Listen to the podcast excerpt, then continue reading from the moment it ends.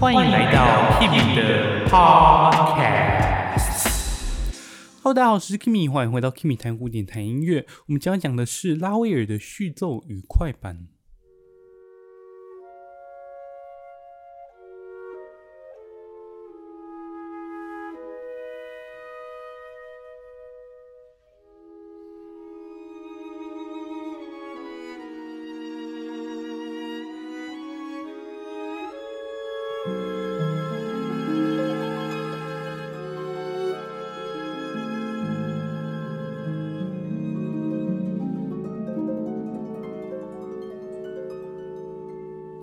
我们上星期介绍了艾尔加的序奏与快板嘛，我们今天来介绍一下拉威尔的。那他们不一样的是，他们编制很不一样。拉威尔这首它是以竖琴作为主要的乐器吧，所以你可以去看看它的总谱，它会写 Introduction and Allegro，然后第一行是写给竖琴，第二行才是写给弦乐四重奏以及长笛还有竖笛。所以这一首其实也被称为竖琴的小协奏曲，但是竖琴一直以来都不是以独奏作为主要的演奏方式吧？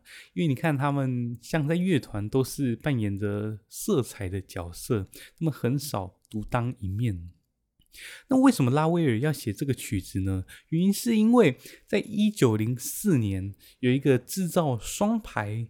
竖琴双排弦的竖琴的公司，因为这个公司它为了要满足后浪漫的那种半音阶的需求，所以他们就制造了那种弦更多、更难演奏，但是可以演奏更多音的的竖琴。然后他们当时就邀请了德布西为他们写曲子，德布西也写出了非常有名的《神圣与世俗舞曲》。不如我们现在就来听听看这个德布西的《神圣与世俗舞曲》。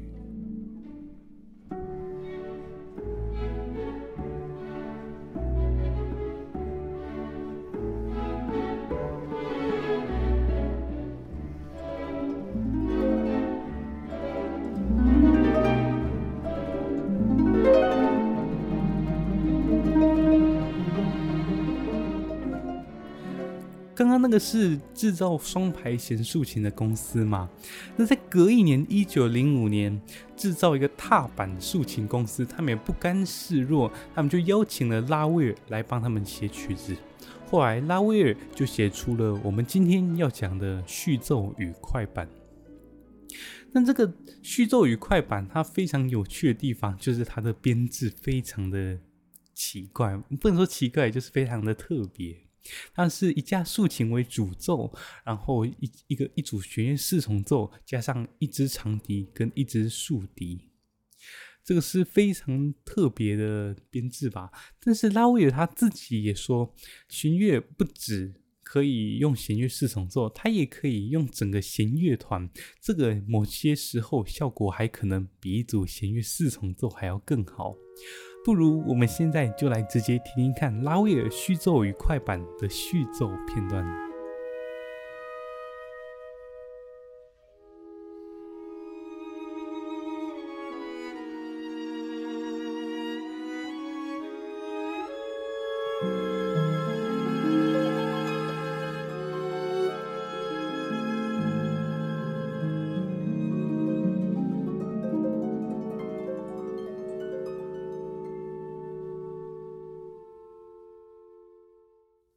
刚刚你所听到的这个滴答滴滴答答滴，这个就是它序奏的第一个主题。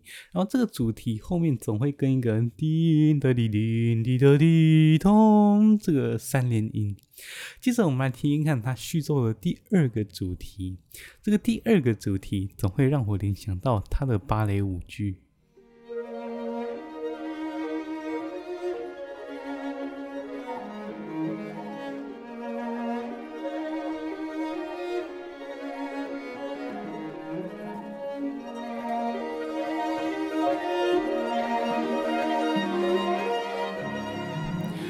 接着，我们来听一看拉威尔他自己所写的芭蕾舞剧的音乐《达芙妮与克洛伊》当中的日出。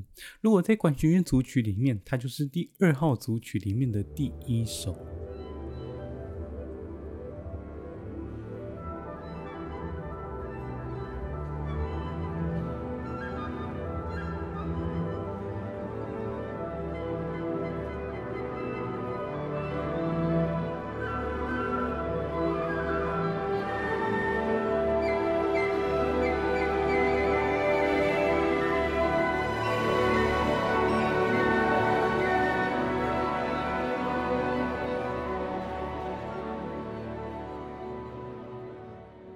然后我们回到我们这一首七重奏，我们来听听看它的快板的段落。它的快板一开始就是用竖琴奏出了它的第一主题。这个它是以叫做以奏鸣曲式，就是城市部、发展部以及在线部写成的。我们来听听看它城市部一开始。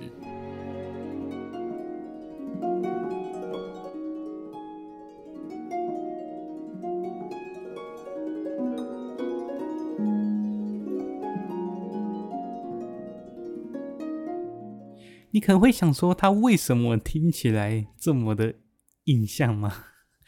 因为它这边使用到了教会调式，就是它本来呃降 G 大调音阶是长这样，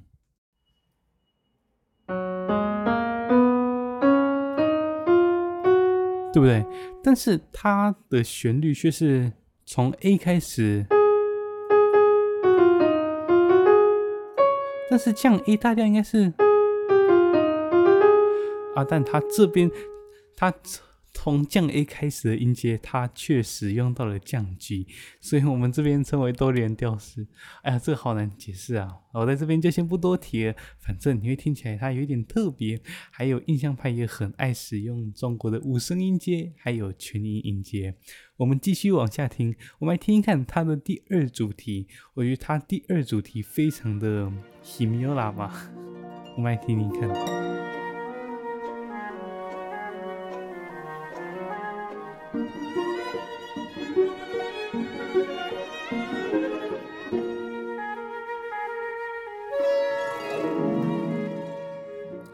这边可能你听起来拍子会像是这样，一二一二一二一二一二一二一二一二一二一二一二一二一一一二一，但是它其实是。一二三，一二三，一二三，一二三，一二三，一二三，一二三。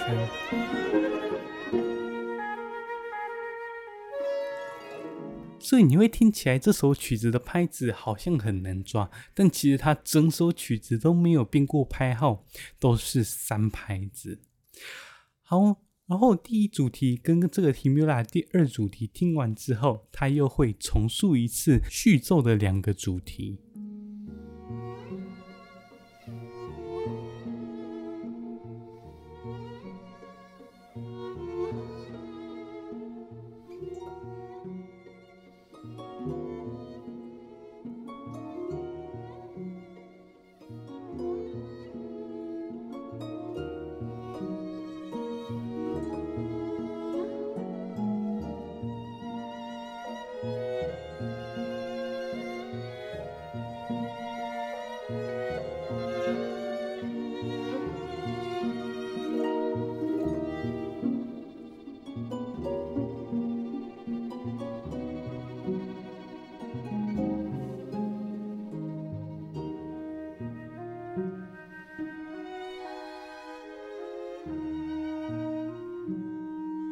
这边就会接到城市部的尾奏，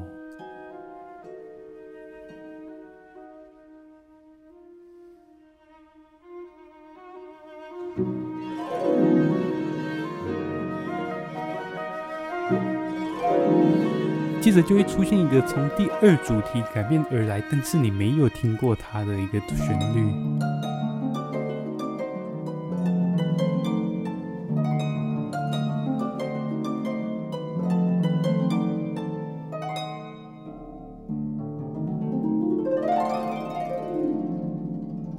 接着就进入到发展部，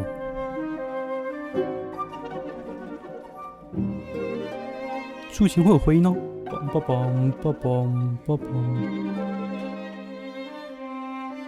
接着就会接到刚刚竖琴在尾奏出现的新的主题。这一段旋律的韵律也有点奇怪，对不对？一二三，一二三，一二三，一二三。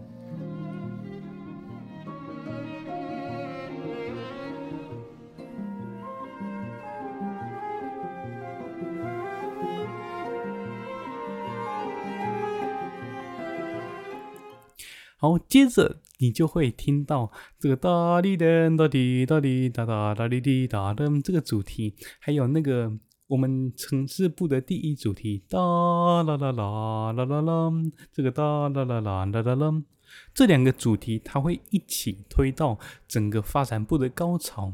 那到了高潮之后，你就会听到竖琴的装饰奏，那这边就非常像一个协奏曲。我们来听听看，他推到高潮之后，竖琴会怎么出现？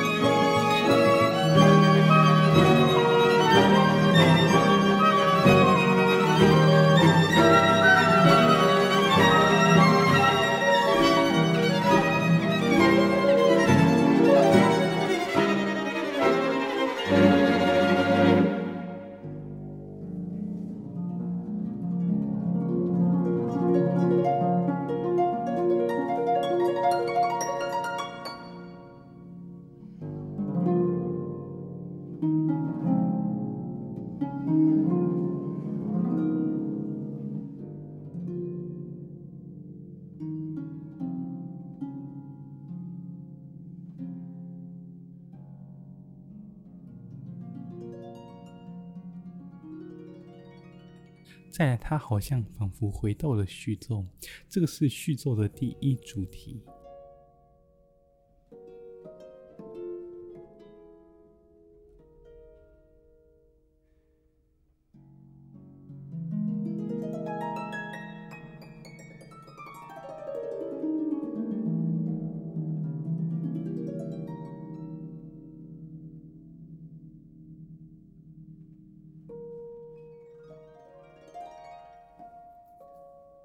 现在你所听到的，就是序奏的第二主题。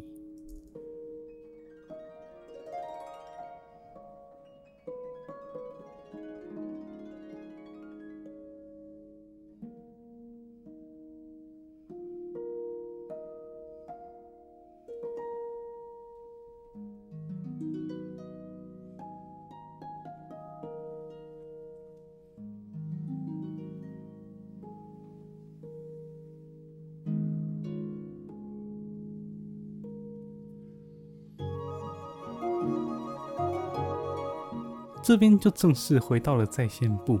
其实他这个再现部在刚刚竖琴的装饰奏，他就把序奏已经再现过一次。接入乐团的时候，就是快板的再现。